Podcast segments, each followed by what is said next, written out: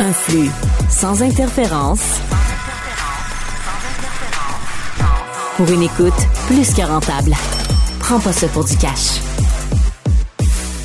Euh, sommes-nous ou ne sommes-nous pas sortis de la pénurie de main-d'œuvre? Euh, nul ne sait, mais peut-être une lueur d'espoir en notre économiste préféré, je pense qu'on peut le dire. Peut-être après Tiff Macklem. Comme... Ah! J'hésite. Je vais y en Je pense que c'est un inside parce que moi, c'est quoi? C'est un, C'est personnage de jeu la vidéo. Du Canada.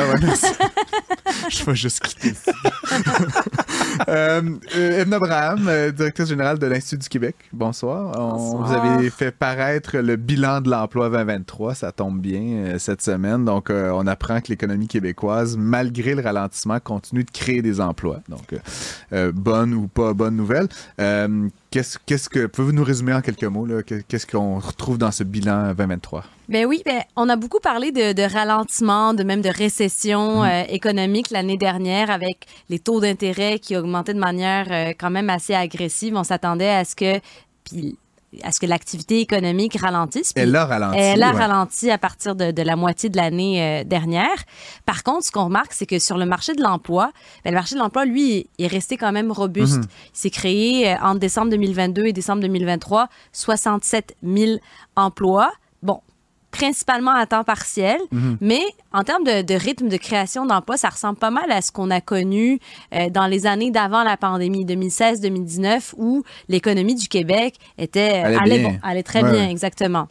Euh, la majorité des emplois, là, donc on a évoqué que c'était à temps partiel, mais j'ai aussi été surpris de constater que la majorité des emplois qui ont été créés dans la dernière année sont en dehors de Montréal. Pourtant, Montréal, c'est 50% du PIB du Québec. On pense toujours que c'est l'endroit où, où se crée l'activité, la valeur économique. Comment est-ce qu'on explique ça, que les emplois se fassent à l'extérieur de la métropole économique du, du- de la province?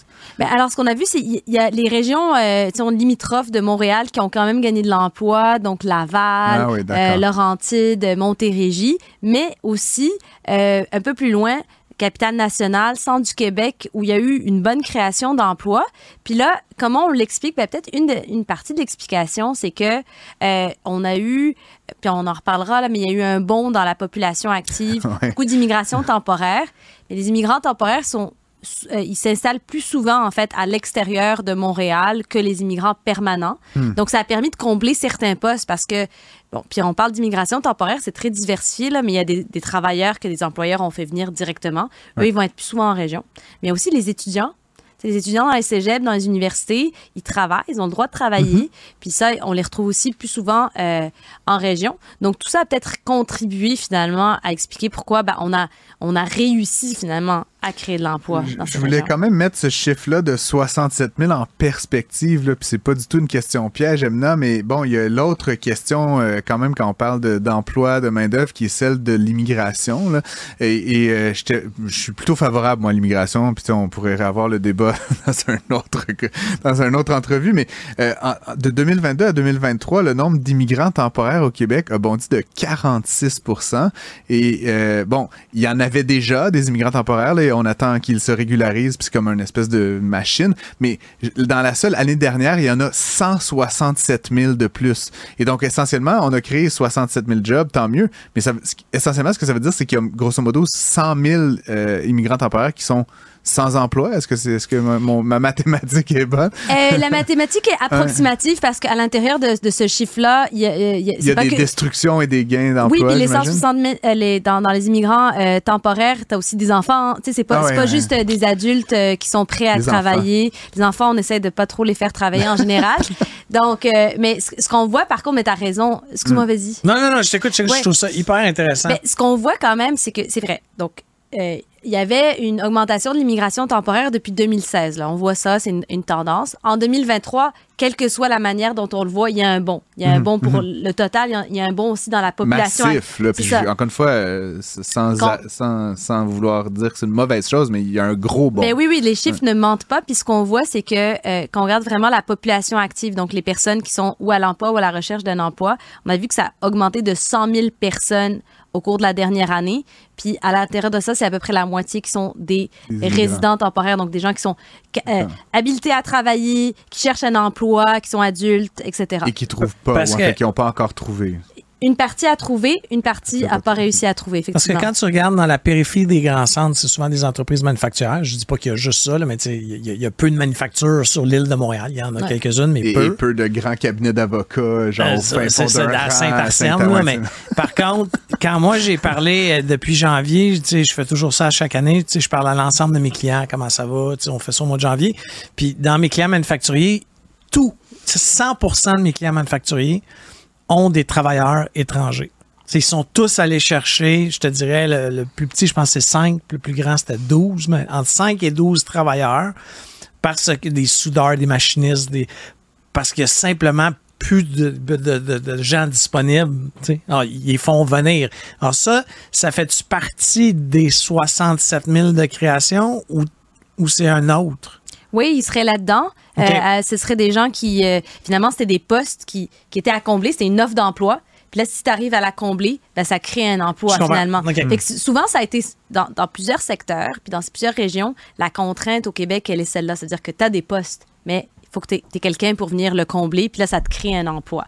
Mais ce, ce qu'il faut retenir, Ouais. je pense, puis l'arithmétique que tu Ouais, disais, ouais. elle était bonne en grande partie parce que ce qu'on voit, c'est que en 2023, euh, il y a eu ce bond dans l'immigration temporaire.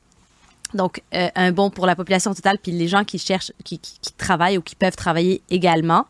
Euh, puis, euh, il y a eu de la création d'emplois quand même, mais la population active, elle a augmenté plus rapidement que le, la- le- le rythme que notre économie crée des emplois. Donc, c'est pour ça qu'on a vu une légère hausse du taux de chômage au cours de la dernière année. Donc, c'est comme passé de 4,1% euh, à la fin 2022 à 4,7 à la fin 2023. Donc, euh, c'est un peu les deux phénomènes en même temps. Et donc là, la pénurie de main-d'œuvre, c'est fini, donc, Ebn Abraham? C'est pas fini.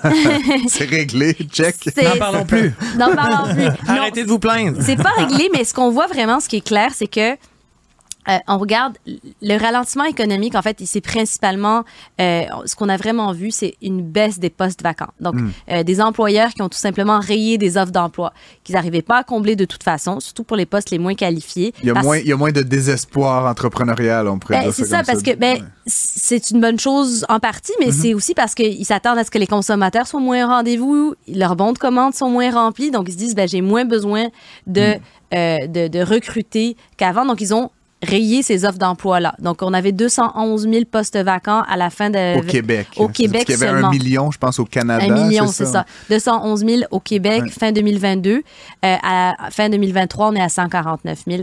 Donc, vraiment une diminution des postes vacants.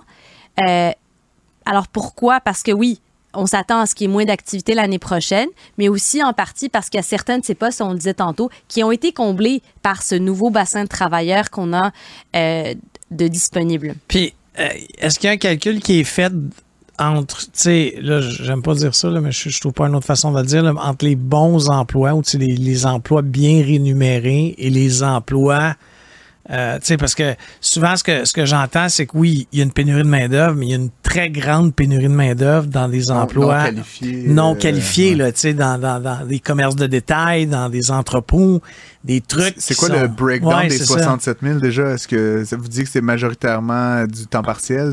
Bonne ou une mauvaise chose? Euh, oui, ben, peut-être euh, dans les postes vacances, ce qu'on voit, c'est que, euh, tu as raison, euh, jusqu'à 2022, l- une grosse partie de ces 211 000 postes vacants, c'est des postes qui requéraient aucune scolarité. Ah, ça. Euh, donc, ça, c'est des postes qui. euh, qui ben, puis c'est le- qu'on regardait l'écart en fait entre les postes à combler, ceux pour lesquels les employeurs cherchaient du monde, puis les chômeurs, donc les personnes a priori qui sont disponibles puis prêtes à travailler. Ben, ce qu'on voyait, c'est que le plus gros écart, c'était pour ces postes moins scolarisés.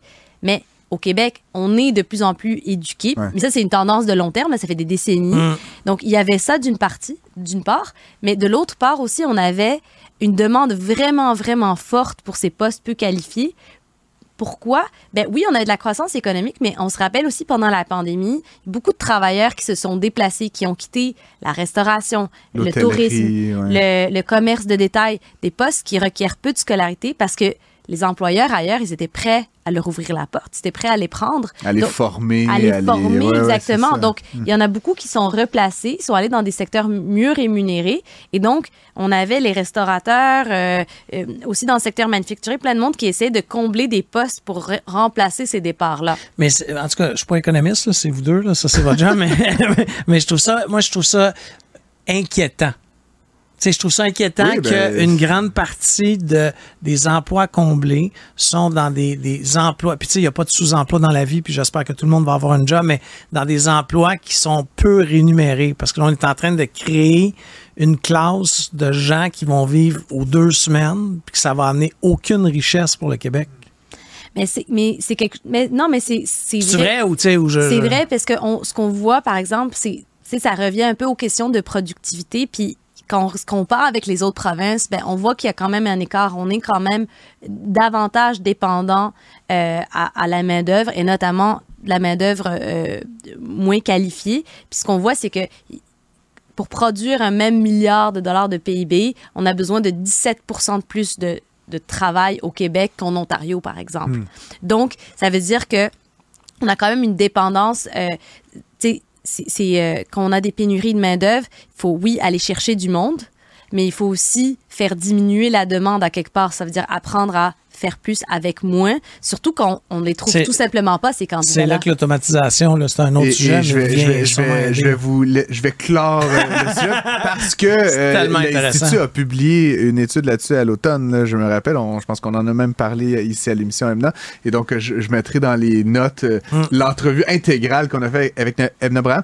Euh, J'ai une petite dernière question, euh, Emna, euh, puisqu'on t'a. euh, depuis le début de l'année, on s'amuse à Cube à prendre euh, des paris euh, à- entre les gens. Phil y a participé, Mario Dumont aussi, euh, sur la date de la première baisse du taux directeur de la Banque du Canada. Est-ce que tu veux jouer à notre jeu euh, avec nous ce soir? Ben, alors moi, j'aime bien regarder ce que tous les autres économistes ont publié. Puis si j'ai bien compris, le consensus, c'est quand même au printemps OK. 2024. Fait qu'avril, Euh, parce qu'après, c'est juin. C'est l'été, juin. Non, c'est avant le 21 juin. Oui. c'est ça. Donc, Ouais. il- donc euh, au printemps 2024. Mais je pense que ce qu'il faut retenir, c'est que c'est autant la hausse a été euh, plus agressive, autant la ouais. baisse va être très progressive. C'est- Je pense que c'est le consensus, puisque c'est ce que la Banque du Canada Donc, on inscrit. Emna pour, je pense, c'est le 8 juin. la Juin. Elle- euh, elle, elle répond pas direct, mais c'est en juin. Je pense que c'est juin. En fait, tu serais une bonne politicienne. Ouais, Et puis, on gagne une entrevue à Cube Radio pour celui ou celle qui choisit la Ah bonne oui, date. d'accord. Merci beaucoup, Emna Abraham, directrice générale de l'Institut du Québec, d'avoir été avec nous. Puis, euh, comme notre nouvel économiste préféré, on, on va certainement vous, vous réinviter. Bonne soirée.